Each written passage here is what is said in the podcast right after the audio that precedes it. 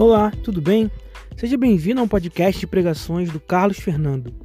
Esperamos que essa mensagem possa incendiar o seu coração com fogo, paixão e anseio pela volta de Jesus. Pai Senhor, igreja. Tudo bem com vocês? Vamos orar mais uma vez?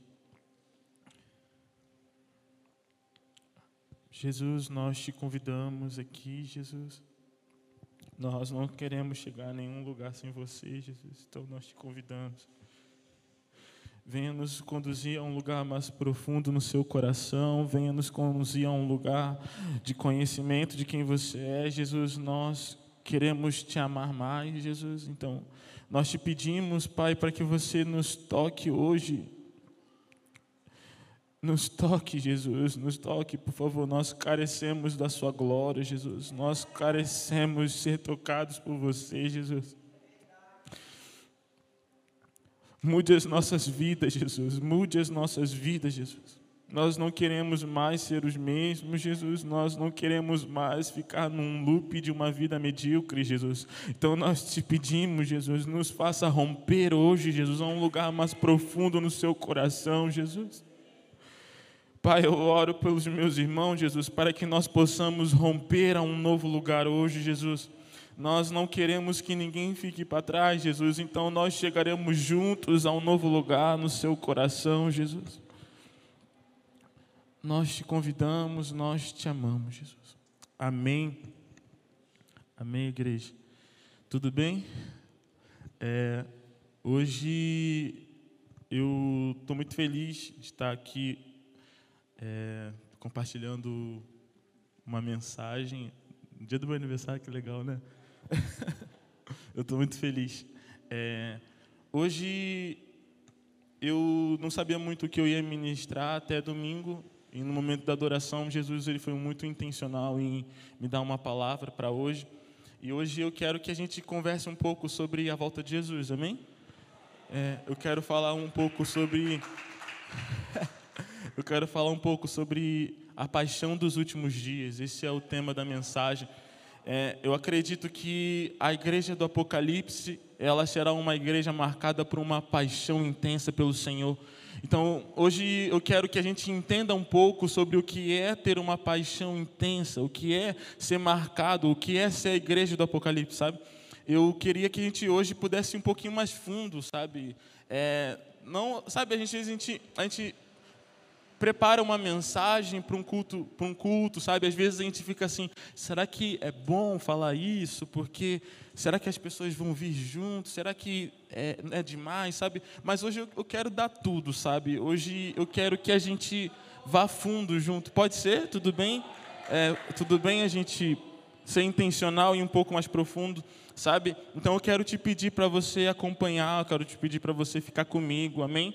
É, se não fiquem dispersos, porque Jesus vai vir, e se você estiver disperso, você vai, Deus vai passar por você. Então, vamos tocar em Jesus hoje, amém?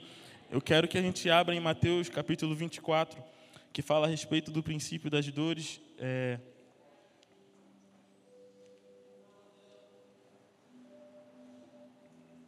Eu preparei essa mensagem com muito temor, eu acredito que Jesus vai mudar algo em nós hoje. É. Mateus capítulo 24, a partir do versículo 8. Eu vou tentar acompanhar o esboço. É muito difícil para mim acompanhar o esboço, mas eu vou tentar.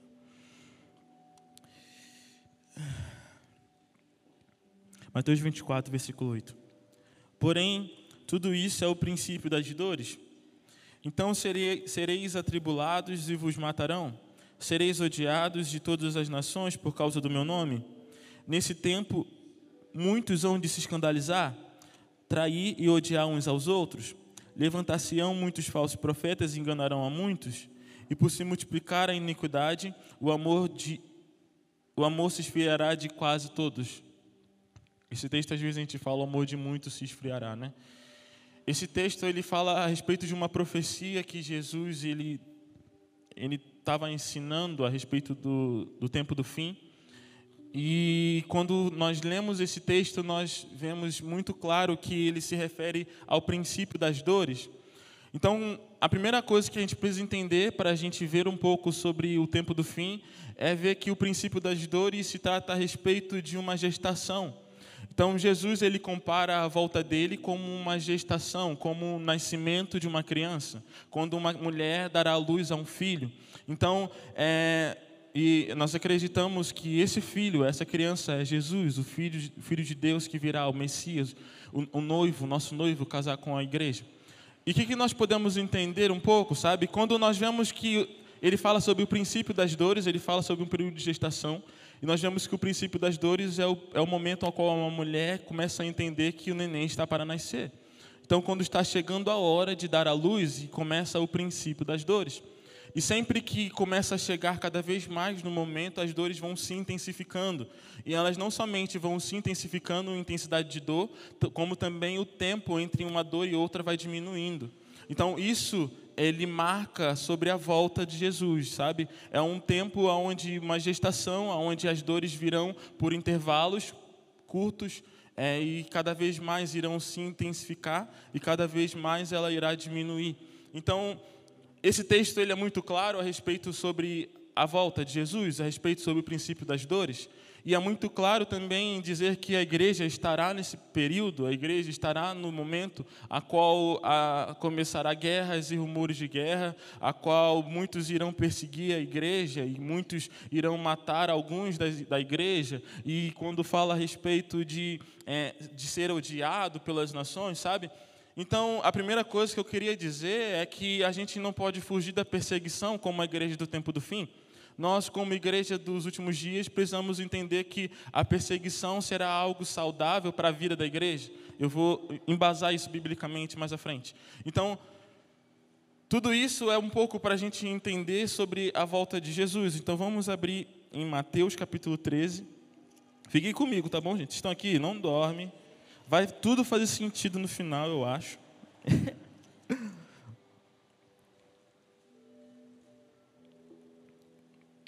Mateus capítulo 13, versículo 24.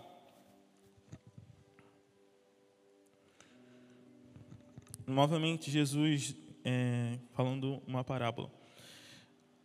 Ora, outra parábola lhe propôs, dizendo: O reino dos céus é semelhante a um homem que semeou boas sementes em seu campo.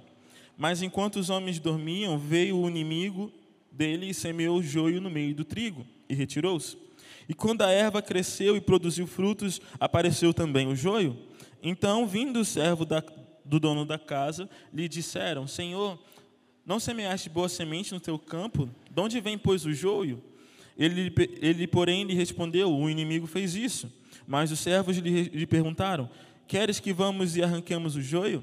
Não, replicou ele para que, para que ao separar o joio, não arranqueis também com ele o trigo. Deixai-o crescer juntos até a colheita. E no tempo da colheita, direi aos ceifeiros: Ajuntai primeiro o joio, atai-os em feixes para ser queimados, mas o trigo recolhei-o o meu celeiro. Essa parábola também é uma outra parábola a respeito do tempo do fim, a respeito da grande, do, do, do grande dia do Senhor.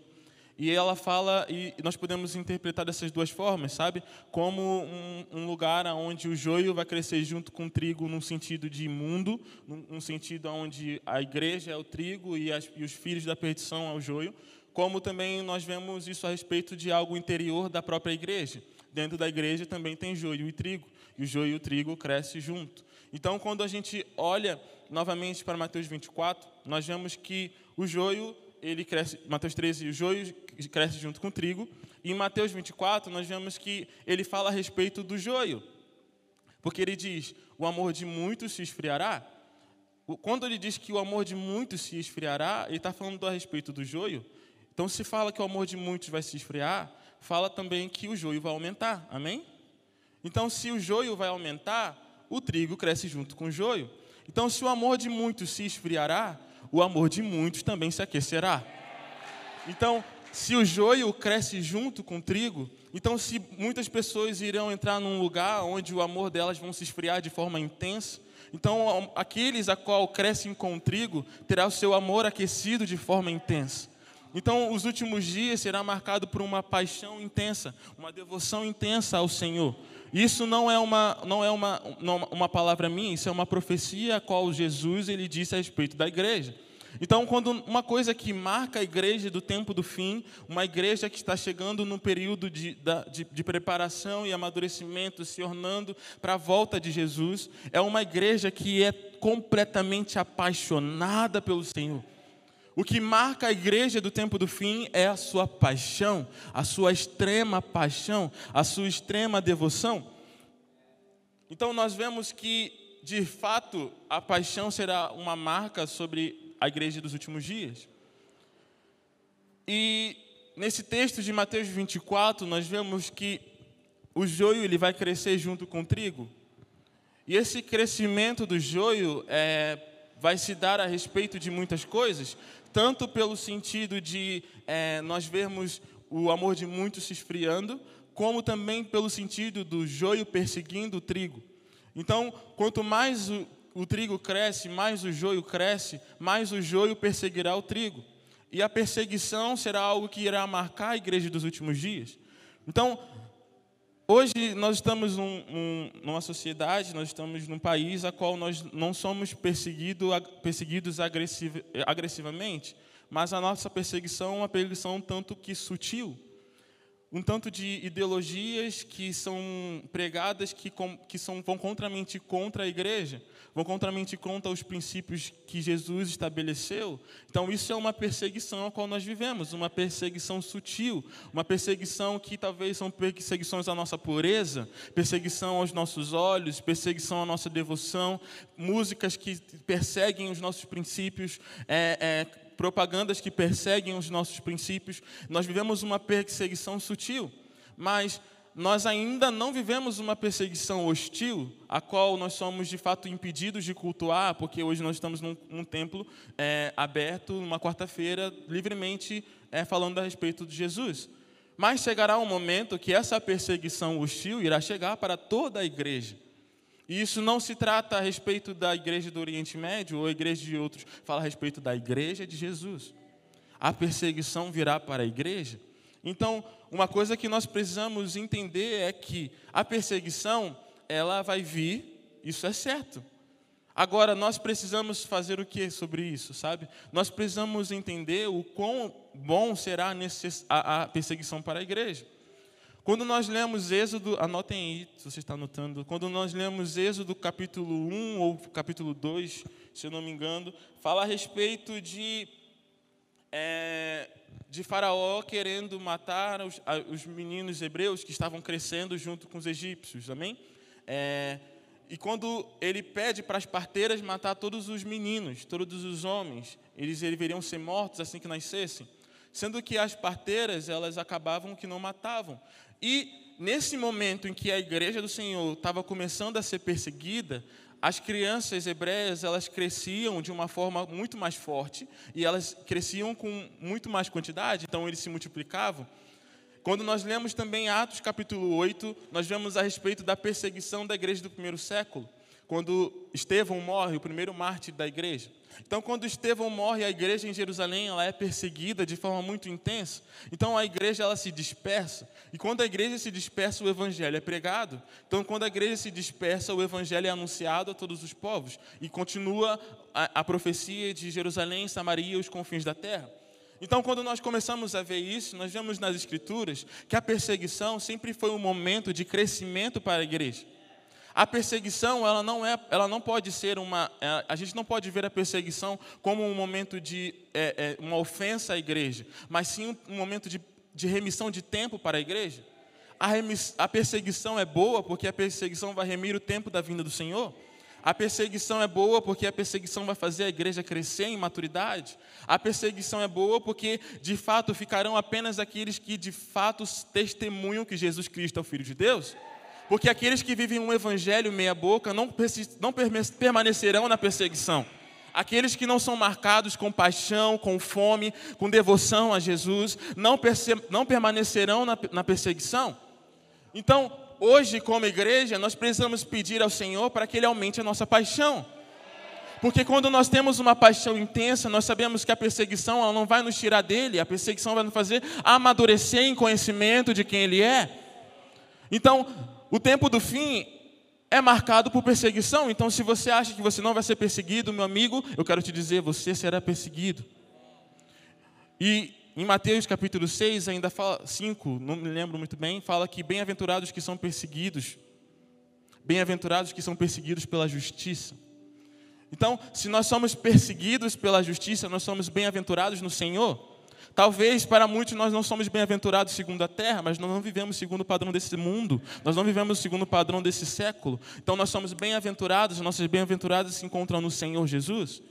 Então, é certo que nós seremos perseguidos por sermos uma igreja apenas. Um pouco pesado, né? Mas é isso, esse é o evangelho.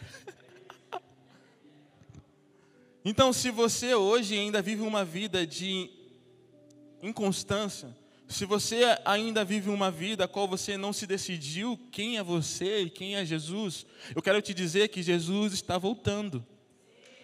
Eu quero te dizer que o tempo do fim está aqui. Eu te, quero te dizer que a perseguição à igreja está próxima. E quando nós não podemos mais nos reunir? E quando nós não podemos mais fazer nossos cultos abertos? E quando você não, talvez você fique um mês sem ver os seus irmãos, você vai deixar o Senhor? Nós vivemos um evangelho, talvez, em que é muito tranquilo a respeito de uma perseguição hostil. É um evangelho que, às vezes, a gente vive uma vida no domingo e uma outra vida nos outros dias de semana. Sabe o que é isso? É falta de urgência da volta. É falta de urgência a respeito da volta de Jesus. Sabe, é muito difícil às vezes a gente ouvir uma pregação a respeito da volta de Jesus porque nós temos medo, mas a volta de Jesus é um princípio para a igreja. É um princípio para a igreja, a igreja precisa desejar ardentemente a volta de Jesus. Então, se nós não estamos desejando ardentemente a volta de Jesus, é porque nós ainda não tivemos um encontro com Ele. Se você não teve hoje, você vai ter um encontro com Ele. Eu quero que hoje a gente saia daqui com uma grande, um grande desejo para que Jesus volte, sabe? Eu quero que Jesus ele nos batize com anseio pela volta, com anseio pela perseguição, pelo anseio em de fato não viver mais uma vida no conforto que nós temos, sabe? Esse é o evangelho, cara. Quanto mais você é apaixonado por Jesus, podem te tirar o ouro, a prata, sabe? Não é isso que nós cantamos? E se de fato tirarem a sua casa, tirarem a sua família, se de fato te, te ameaçarem de morte, será que de fato é isso que não pode tirar tudo, mas não tirem o seu Senhor, sabe?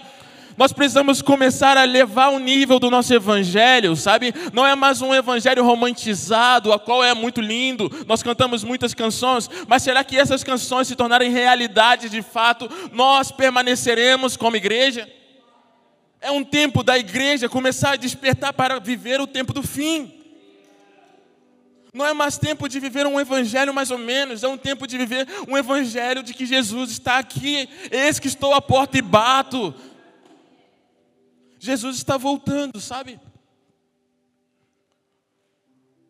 Quando nós lemos Mateus 24, nós vemos que há uma promessa para a igreja, e essa promessa está dizendo que e vos matarão. O martírio não é algo supérfluo da igreja, não é algo que é, que é acrescentado, que é legalzinho para a igreja, não, é uma promessa. Há uma promessa para a igreja. Eu quero de fato, a mensagem que eu tenho é sobre martírio, sabe?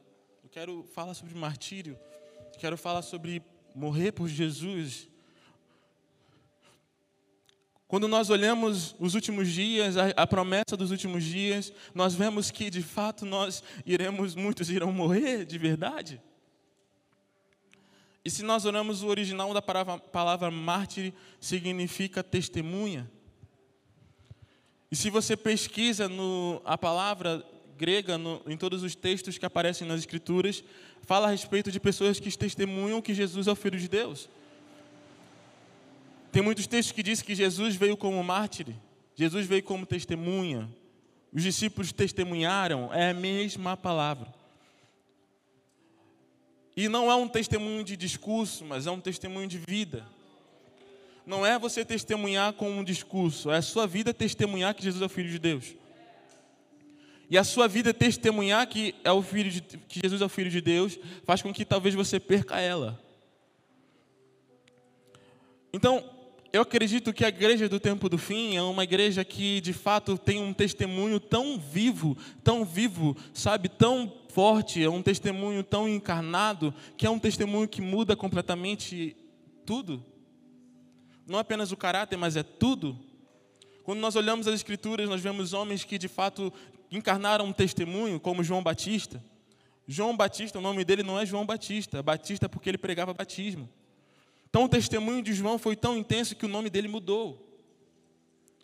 Quando nós olhamos Jacó, nós vemos que o nome dele mais à frente se tornou Israel. O testemunho de Jacó foi tão intenso que o nome dele mudou. Isso nós vemos em Saulo, que virou Paulo, sabe? Será que o nosso testemunho é tão intenso para mudar o nosso nome? A igreja do tempo do fim ela é marcada por, um, de fato, testemunhos que são encarnados testemunhos que façam, fazem com que o nosso nome é mudado. Então, eu quero perguntar: será que o seu testemunho tem mudado o seu nome? Será que o testemunho da igreja tem de fato nós encarnamos tanto a mensagem que ela custa tudo?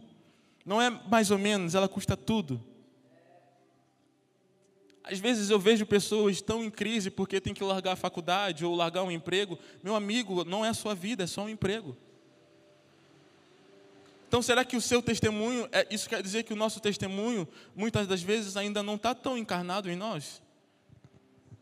Será que o seu testemunho de que Jesus é o Filho de Deus, ele pode ser um pouco mais encarnado em você, sabe? Então, quando nós vemos que mártir significa testemunho, nós não vemos que mártir é, é, é de fato sobre alguém que é, Entendam, né? Mártir morre, tá bom, gente? Entendam, mártir morre. Mas o que eu estou querendo dizer é que não tem como matar alguém que já está morto. Então, quando você é um testemunho, você já morre. O martírio é apenas a consumação do ato, mas você já morreu no seu quarto de oração. Você já é um mártir do quarto de oração. Então a igreja, ela precisa ser um testemunho, a igreja precisa ser mártir. A igreja, ela precisa entrar num lugar onde o evangelho custa tudo. É tudo ou nada. É tudo ou nada. Ou você se dá por inteiro ou você não se dá. Ou você de fato entra no evangelho, ou de fato você entra na vida de Deus ou você não entra. Porque, meu amigo, eu não quero que você viva uma vida mais ou menos hoje e quando chegar a perseguição você vá embora. Ou você entra de fato em ser trigo, ou você de fato vira joio. Esse é o Evangelho, me perdoe, eu, não estou falando nada diferente do Evangelho. Ou vocês querem me seguir, ou vocês vão embora. Então, se nós estamos de fato acreditamos que Jesus é o Filho de Deus, que Jesus é o nosso Salvador, que Jesus é tudo o que nós precisamos, tudo o que nós temos, então é de fato de nós temos uma tomarmos uma decisão e ter uma convicção de encarnar o testemunho. O testemunho de Jesus, o testemunho do Evangelho, precisa mudar a minha vida, precisa mudar o meu nome, precisa mudar tudo. Tudo. Evangelho é tudo ou nada. Ou você entra, ou você vai. Sabe, não é mais tempo de nós diminuirmos a mensagem. Eu não quero mais diminuir a mensagem. Sabe, por muito tempo a igreja diminui a mensagem para que outras pessoas, muitas pessoas possam vir para a igreja e entrar, encher a igreja, encher templo. Não, não, a mensagem não vai ser diminuída. Porque a mensagem é uma só e a mensagem é uma pessoa, Jesus. Não tem como eu partir Jesus no meio. Não tem como eu te dar metade do cordeiro, eu quero te dar o cordeiro por inteiro. Mesmo que essa parte do cordeiro seja a frissura que faça talvez doer em você, ou possa te dar um pouco de desconforto ou enjoo na barriga, esse é o Evangelho. Então, quando nós de fato entendemos que nós somos o testemunho de Jesus, nós entendemos que o martírio ela, ela não, é, não é sobre alguns, martírio é para todos. Todos nós precisamos ter um estilo de vida digno ao martírio. Todos nós precisamos ver uma vida de a qual a terra não é digna. Então, será que hoje a nossa vida ela, ela é uma vida digna a, a ser o testemunho vivo? Será que a nossa vida ela, ela ela de fato testemunha que Jesus é o Filho de Deus, que Jesus está voltando, que Jesus ele é a salvação? Será que isso é uma mensagem que nós encarnamos ou é um discurso que nós reproduzimos? Porque se isso for um discurso, em algum momento esse discurso não vai conseguir sustentar a sua vida. Em algum momento você vai falhar porque é só um discurso, não é vida. Quando as coisas começarem a apertar, você não vai permanecer. Eu aprendi uma coisa com, com a galera de Curitiba.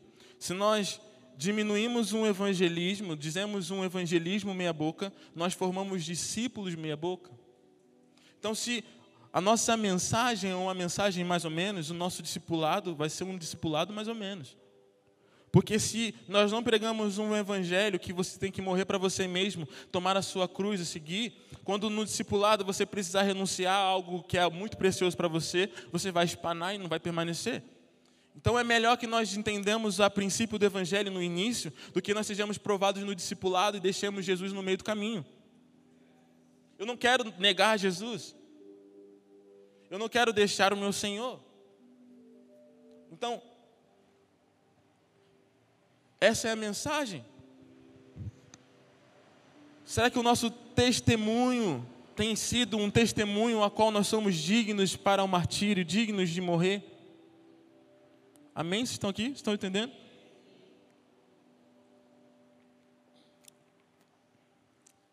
Nas Escrituras nós vemos a respeito de mártires e quando nós olhamos para a igreja do primeiro século, nós vemos a igreja ela, ela vivendo um, um tempo de muito martírio. Nero perseguia a igreja do primeiro século e havia muitos mártires. E os cristãos eles morriam com sabe, com um sentimento de: uau, a minha vida está sendo entregue como oferta ao Senhor. Os mártires do primeiro século eles eram entregues com um coração alegre. Estevão ele era um dos diáconos da igreja de Jerusalém e Estevão a, a missão de Estevão era servir o pão das viúvas e dos órfãos. Ele era um diácono que ele é, cessava a murmuração da igreja. E quando o Estevão, o Estevão ele morre porque ele estava servindo pão para as viúvas e para os órfãos. E quando nós vemos que Estevão, ele, ele era alguém que era confundido, talvez, com o povo, sabe? Estevão não era um cara de rua, Estevão era um cara da cara da igreja. E quando Estevão ele estava prestes a morrer, você vê uma pregação incrível dele. Você vê ele discursando um, uma, um, um texto, um, uma pregação, uma vida a respeito de uma revelação de quem Jesus era de uma forma incrível. Estevão, ele era um diácono. Ele não era um dos apóstolos, ele era um diácono. E ele foi um dos primeiros, Jesus foi o primeiro mártir né, da igreja. Mas Estevão, ele, o primeiro mártir da igreja de Jerusalém, E quando Estevão ele estava prestes a morrer, ele diz: Eis que vejo os céus abertos. E ele teve uma visão da glória do Senhor. Se você vê relatos de mártires, eles sempre, quando eles estão a morrer, eles sempre têm uma visão da glória. Eles sempre, eles sempre dizem algo a respeito da glória do Senhor e sempre falam: Pai, perdoe-os. Eu, eu, li um livro a respeito do livro dos mártires e fala a respeito de muitos mártires e sempre eles glorificam ao Senhor quando estão prestes a morrer. Porque eles não veem um martírio como uma afronta, eles veem um martírio, um martírio como uma remissão para a volta de Jesus. Então, o martírio ele não é uma afronta à igreja, o martírio ele, ele é uma remissão para que Jesus volte. Vamos, eu vou, eu vou provar isso nas Escrituras, tá bom? Apocalipse capítulo 6. O quinto selo. O quinto selo fala a respeito dos mártires.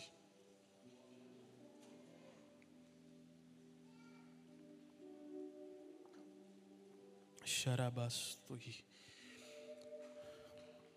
Apocalipse capítulo 6, versículo 9. Quando ele abriu o quinto selo, vi debaixo do altar as almas daqueles que tinham sido mortos por causa da palavra de Deus e por causa do testemunho que sustentavam. Eles foram mortos porque eles sustentavam um testemunho. Eles foram mortos porque eles sustentavam uma palavra. Clamaram em grande voz, dizendo: Até quando, ó soberano Senhor, santo e verdadeiro, não julgais nem vingais o nosso sangue dos que habitam sobre a terra? Então a cada um deles foi dada uma vestidura branca, e lhes disseram que repousem ainda por pouco tempo, até que também se completasse o número dos seus conservos e dos seus irmãos que iam ser mortos, como igualmente eles foram. Então esse texto ele fala a respeito de que o sangue dos mortos, dos mortos, dos mártires clamam ao Senhor por justiça, para que o juízo do Senhor venha. E a resposta é que aguardem até que o número dos mártires se complete. Então, quando o número dos mártires se completar, Jesus vem. Então, o martírio é um indicador para a remissão da volta de Jesus. Quanto mais mártires nós temos na igreja, mais rápido Jesus volta, porque mais rápido os números se completam. Nós não sabemos quais são esses números, só Deus sabe qual é o número dos números, o número dos mártires da igreja. Mas nós sabemos que o martírio apressa a volta. Nós sabemos que o martírio faz com que esses números se completem. E quando esses números se completarem, Jesus virá. Então, o martírio ele não é uma afronta à igreja. O martírio, como eu disse, quando o joio cresce, o trigo também cresce. Talvez a perseguição do joio irá fazer com que o joio ache que eles estão crescendo e o trigo está diminuindo, mas na verdade o trigo está crescendo. Talvez a perseguição dos joios matarem o trigo irá achar com que o joio está sendo sobressaindo sobre o trigo, mas na verdade não. Na verdade o trigo está crescendo. Na verdade o trigo está amadurecendo. Então, todo tipo de afronta à igreja, ela não pode ser marcada como uma, uma derrota da igreja, mas sim é uma vitória. A morte daqueles que sustentam o testemunho não é uma derrota, é uma vitória.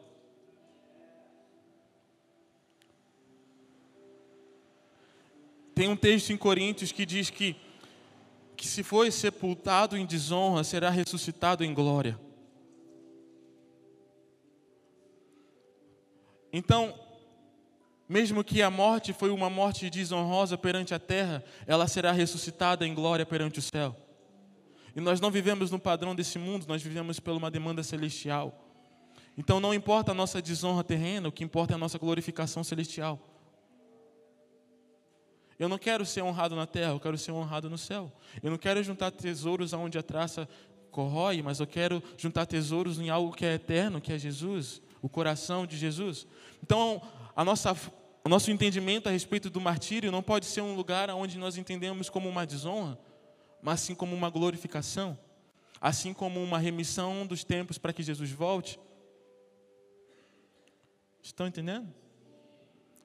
Então, o tempo do fim será marcado por um tempo de perseguição. O tempo do fim será marcado por um tempo onde os mártires irão começar a surgir na igreja. De fato é o que falta, né? Quando nós olhamos a igreja do tempo do, do primeiro século, nós vemos uma igreja em que há muitos mártires e essa igreja cresce. Nós temos uma palavra a respeito do Senhor, sabe? Quando nós cantamos a terceira onda, essa é a terceira onda, e os trabalhadores já estão de pé. Essa canção, ela fala a respeito do martírio. Porque em 1 João 5 fala a respeito de três testemunhos que testificam na terra. E esses três testemunhos é a água, o espírito e o sangue. Isso são coisas que são testemunhadas na igreja e pela igreja para que Jesus fosse reconhecido como filho de Deus. Então, a água ela representa a palavra, e nós vemos a restauração disso na reforma na reforma protestante. A água ela foi restaurada na igreja. O Espírito fala a respeito das manifestações do Espírito, dos dons do Espírito, e nós vemos isso acontecer é, no avivamento da Rua Azul, no avivamento pentecostal, nós vemos de novo o entendimento a respeito dos dons, a respeito das manifestações do Espírito Santo. Então, de novo, a igreja ela foi restaurada a respeito do segundo testemunho. Só que o terceiro testemunho, que é o sangue, nós acreditamos que se, que se dará no último e grande avivamento, porque o último e grande avivamento virá como a terceira onda. A primeira onda foi a água, a segunda, a segunda onda foi o espírito e a terceira onda será o sangue, o sangue dos mártires, o sangue daqueles que têm um lugar em comunhão, sabe? Um lugar de comunhão extrema ao Senhor. Esse será o grande e último avivamento. Então, se nós hoje clamamos para que Jesus venha com o avivamento, nós precisamos ter clareza de que o último avivamento se trata de martírio. O último avivamento se trata de uma grande colheita e o último avivamento se trata de uma paixão intensa, uma extrema devoção ao Senhor. E se você canta, essa é a terceira onda, os trabalhadores já estão de pé, você está falando que você está se colocando como um mártir para o Senhor. Porque o último e grande avivamento se dará e será, será marcado pelo sangue dos mártires. Pedro profetizou em Atos 4 que será um tempo da restauração de todas as coisas na igreja, será um tempo onde todas as coisas serão restauradas. Então a igreja do tempo do, do primeiro século precisa ser restaurada em nós. Mas nós não queremos ser ela, nós queremos ser a igreja dos últimos dias.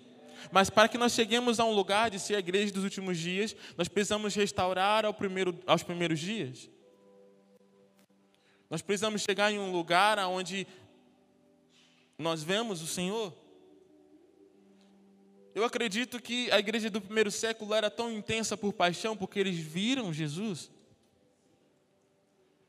Então, para que nós sejamos intensos, nós precisamos ver o Senhor,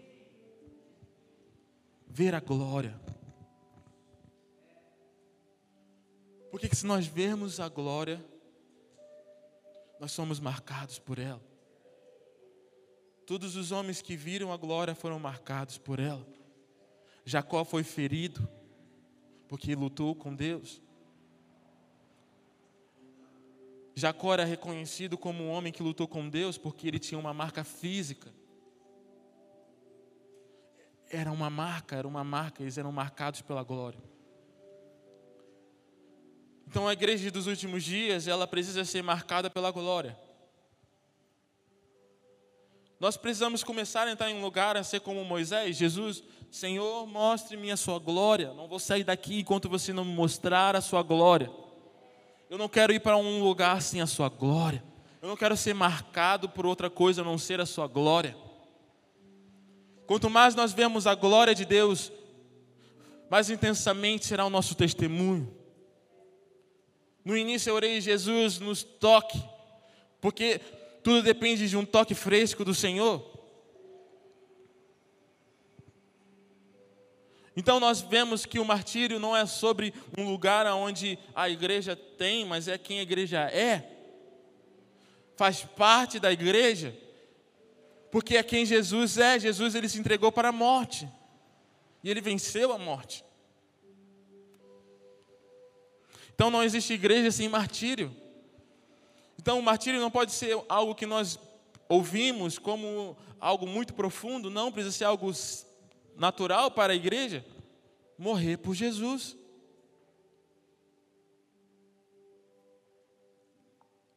A nossa paixão precisa nos levar a esse lugar. Uma paixão intensa. Uma paixão intensa pelo Senhor. Se eu não me engano, é em Apocalipse capítulo 12. Também fala a respeito dos mártires, 12 e 11. Eles, pois, o venceram por causa do sangue do Cordeiro e por causa da palavra do testemunho que deram, e mesmo em face da morte, não amaram a própria vida. Então nós precisamos entrar em um lugar onde a nossa paixão faz com que nós não amemos mais a nossa própria vida. Será que você está disposto a não amar a sua própria vida? Porque se você não está disposto a, a, não, a não amar a sua própria vida, você não é digno de Jesus. Porque aquele que põe a mão no arado e, não, e olha para trás não é digno de mim. Tome a sua cruz e siga-me. se você quer amar mais a sua própria vida do que o seu Senhor, você não é digno de Jesus.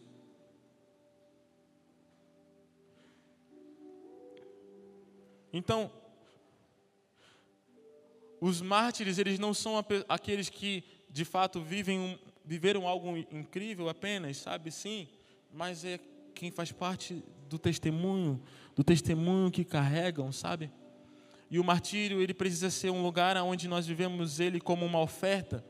Como eu disse, eles sempre viam a Deus e eles glorificavam a Deus, porque eles entendiam o martírio como uma oferta. Vamos abrir em ai, 2 Timóteo.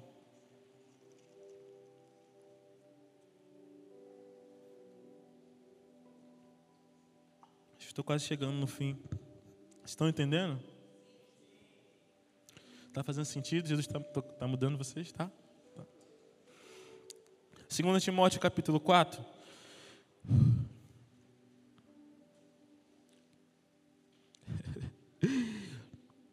Quanto a mim, estou sendo já oferecido por libação, e o tempo da minha partida é chegado. Combati o bom combate, completei a carreira e guardei a fé. Esse é o apóstolo Paulo, dizendo que a sua vida estava sendo entregue como libação ao Senhor. Libação é uma oferta do Antigo Testamento, a qual era marcada como uma oferta de gratidão. Ao contrário das ofertas que eram entregues sobre remissão de pecado, a oferta de libação era apenas uma oferta de gratidão ao Senhor.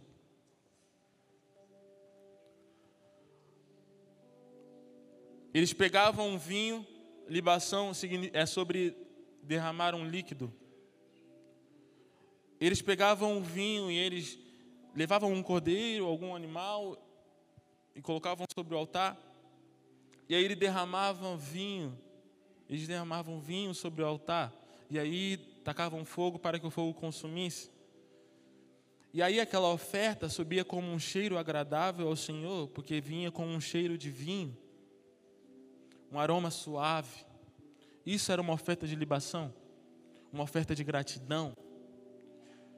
Então, se nós vemos que Paulo está dizendo que a vida dele é como uma oferta de libação, Paulo está comparando a sua vida como sendo derramada ao Senhor como um aroma suave.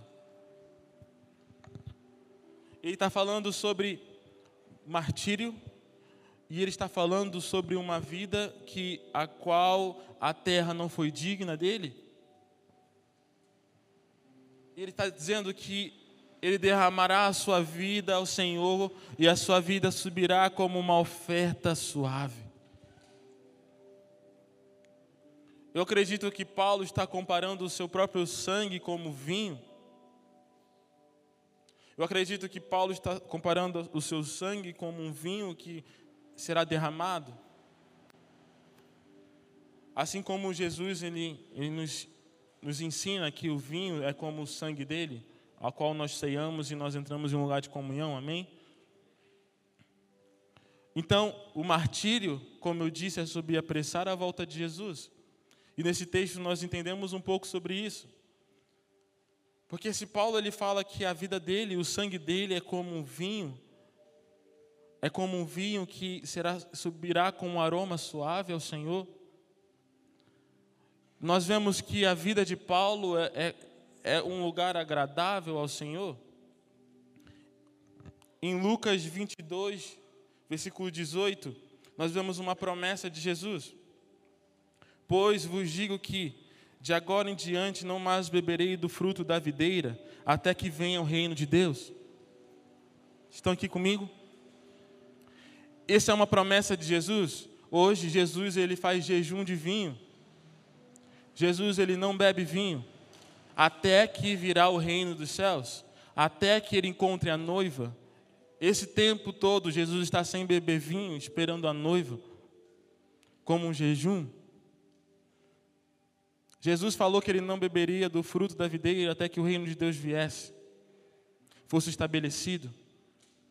Então, quando nós vemos que Paulo está dizendo que a vida dele é como uma oferta de libação, e está dizendo que a vida dele será derramada com cheiro de vinho.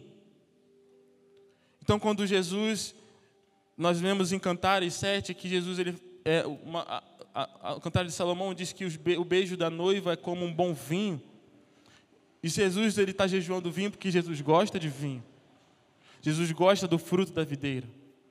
Então, quando Paulo ele diz que o sangue dele será derramado como uma oferta de libação e subirá com um cheiro agradável, com um cheiro de vinho, ele está dizendo que o cheiro do vinho subirá ao Senhor e apressará a volta dele, porque Jesus ele deseja vinho. Então é como se subisse um cheiro de vinho ao Senhor e Jesus que está jejuando vinho apresse para que ele volte. Como um bom vinho. Cantares 7 diz: os seus beijos são como um bom vinho. Jesus hoje ele não bebe vinho, então se nós damos vinho a ele, apressa a volta dele. E quem produz um bom vinho é um sacerdote. Então, será que se você for entregue à morte, a sua vida será como um aroma suave? A sua vida será como um bom vinho? a sua vida será como um, uma boa oferta de libação ao Senhor?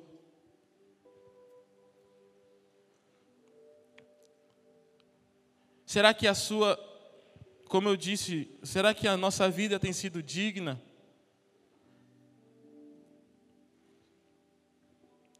É um tempo, sabe? É um tempo onde nós precisamos entender que nós estamos nos últimos dias. É um tempo em que nós precisamos entender que Jesus está voltando.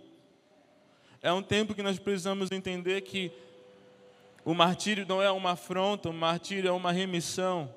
É um tempo que nós precisamos entender que hoje nós precisamos nos comportar como mártires. Pessoas que estão dispostas a morrer por Jesus. Pessoas que morreram já no quarto de oração. Pessoas que de fato vivam um evangelho de tudo ou nada, sabe? É um evangelho de tudo ou nada, ou você é ou você não é. Hoje eu quero te dar um pouco de urgência da volta de Jesus. Hoje parece que o culto foi, foi, completamente sobre a volta de Jesus, sabe? Eu não tinha mostrado meus bolsos para o Davi, eu não sabia que os meninos iam cantar Maranata, sabe? eu, eu acredito que Jesus ele, ele quer que nós avancemos em paixão por Ele, sabe? Foi muito bom até hoje, foi muito bom a paixão que tivemos hoje, mas existe uma glória superior. Existe uma devoção superior ao Senhor, sabe? Existe uma fascinação superior ao Senhor. Será que você está disposto a de fato entrar numa devoção extrema ao Senhor? Sabe quando nós estamos completamente apaixonados e a nossa barriga tem, nós temos frio na barriga só de encontrar, sabe? Será que, quando, sabe quando nós estamos apaixonados, nosso coração palpita só de ouvir o nome ou só de saber que estará perto, sabe? Deus quer renovar a nossa paixão para uma paixão dos últimos dias não a paixão dos primeiros dias, do primeiro século, mas uma paixão superior, uma paixão da igreja madura, uma paixão da igreja do Apocalipse, uma paixão da igreja pronta para o amado, sabe?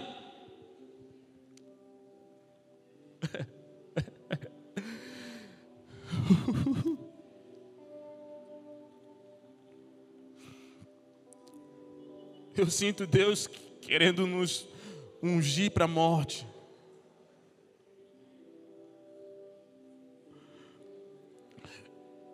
Eu, eu, sinto Deus querendo nos levar num lugar onde nós somos dignos de morrer pelo Evangelho.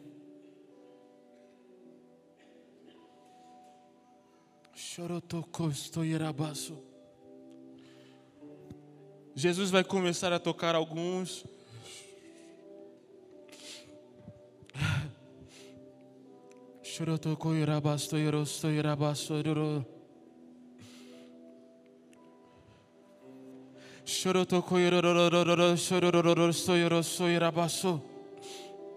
Jesus vai começar a tocar alguns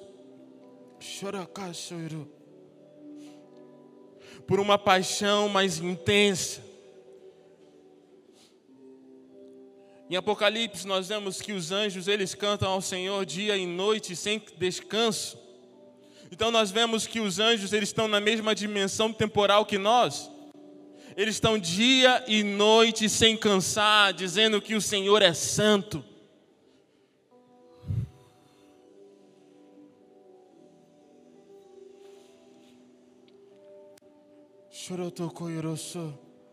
Jesus, nós liberamos, nós oramos, Jesus, nós liberamos, Jesus, nós liberamos que os anjos nos toquem com paixão intensa ao Senhor, uma paixão sem descanso.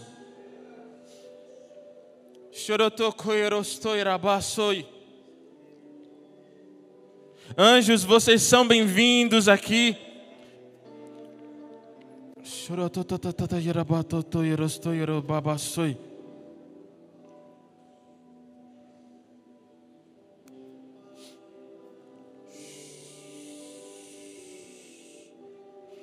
Pede ao Senhor para que Ele te dê uma paixão a qual você não ame mais a sua vida. Por muito tempo, sabe? Por muito tempo a minha oração tem sido: Jesus, me dê a honra de morrer pelo Seu nome.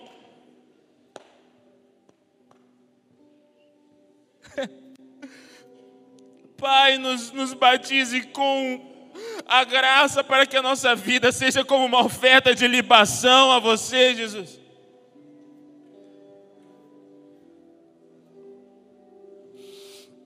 Chorotokoi carabastoi.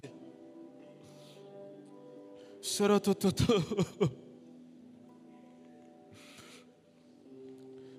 Chorotototo, eu. Jesus, eu, eu Eu oro para que vá embora do nosso meio toda, toda indiferença à sua volta, Jesus. Não nos deixe viver como se você não estivesse voltando. urgência, nos batize com urgência pela sua volta, Jesus. Nos batize com urgência de rasgar os céus para que você venha, Jesus. Nós não aguentamos mais viver uma vida sem você. Nós não aguentamos mais viver uma vida qual você não está em carne ao nosso lado, Jesus. Nós temos saudades. Nós queremos perder a nossa vida para te ver, Jesus.